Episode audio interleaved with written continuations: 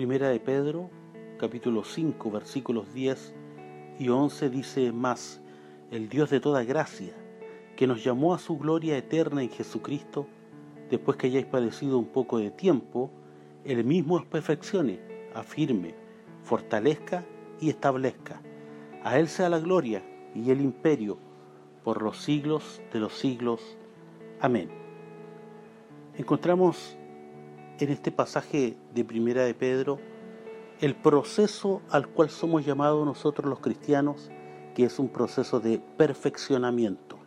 El Dios de toda gracia, el Dios que nos ha llamado y nos ha llamado para que vivamos una vida plena en Jesucristo, Él nos ha llevado a este proceso o nos lleva a este proceso en el cual busca hacer una obra y completarla en nosotros. Podríamos hablar de este pasaje como la buena obra o la obra perfecta que el Señor quiere hacer en nuestras vidas, en la vida de todo cristiano. Hemos sido llamados por Dios para este proceso de perfeccionamiento. Por supuesto que esto implica padecimientos tal vez.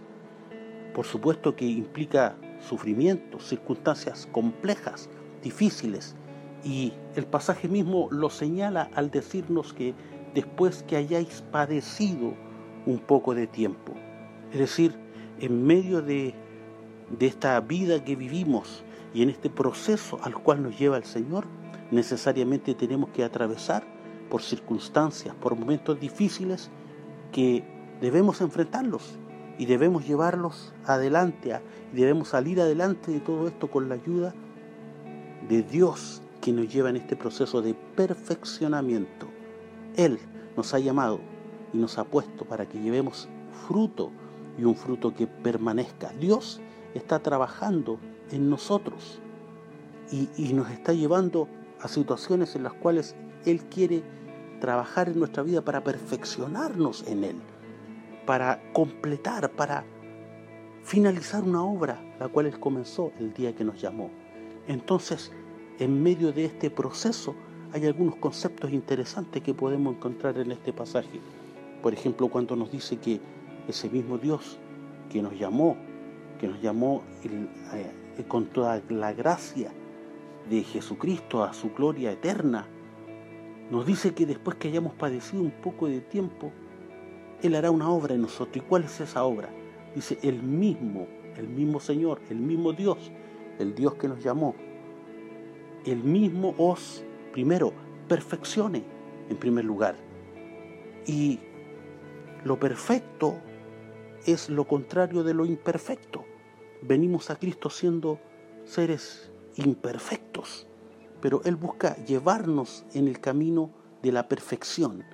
Y por supuesto podemos decir como el apóstol que no pretendemos que lo hemos alcanzado ya, pero estamos en un trabajo, en un proceso de perfeccionamiento, en un proceso de que esa obra sea completada, de que podamos llegar a ser cristianos maduros en el proceso al cual el Señor nos está llamando. Entonces, en primer lugar, Él busca perfeccionar esa buena obra que ha comenzado en nosotros. Lo segundo, dice que también nos ha llamado para afirmar, porque dice, el mismo perfeccione, afirme. Él busca también a través de este proceso afirmar nuestras vidas, de manera que podamos ser cristianos estables, firmes, de base. Se afirma algo para que no sea inestable. Por lo tanto, el Señor busca afirmarnos para que nuestras vidas no sean vidas inestables, sino que podamos estar asegurados y confirmados en el Señor. Tengamos esa base, ese cimiento que Él quiere poner en nosotros. Lo tercero, también nos ha llamado para fortalecernos, porque dice el mismo perfeccione, afirme, fortalezca es el tercer concepto. Bueno, y se fortalece algo para que no sea débil o no quede en un estado o en una condición de debilidad. Así es que el Señor nos llama también para fortalecernos en medio de nuestras propias debilidades. Él quiere confortarnos, Él quiere esforzarnos para que podamos tener victoria y ser fortalecidos en el Señor y en el poder de su fuerza. Ese es el tercer concepto. O sea, este Dios que nos ha llamado, aún en medio de las dificultades, las pruebas y las situaciones difíciles que vivamos, Él busca perfeccionar nuestras vidas Él busca afirmar nuestras vidas, Él busca fortalecernos también y por último, también Él quiere establecernos, porque dice, Él mismo os perfeccione, afirme, fortalezca y establezca. Ciertamente el Señor busca establecernos y establecer significa que Él quiere concluir, definir su obra en nosotros. Necesitamos ser establecidos para no quedar en un estado de, no definición, de, quedar inconclusos. Él busca concluir una obra que Él ha comenzado y por eso Él quiere establecernos, construir, formalizar el trabajo que está haciendo en nosotros. Así es que Él de esta forma quiere establecer nuestras vidas de la misma manera como lo hizo con sus discípulos, los doce apóstoles. Dice Marcos 13, 14 que Él estableció a doce, estableció a doce para que estuviesen con Él y para enviarlos a predicar. Quizás fueron muchas las personas que siguieron a Cristo, muchos estuvieron detrás de Él, pero finalmente fueron doce los que fueron establecidos.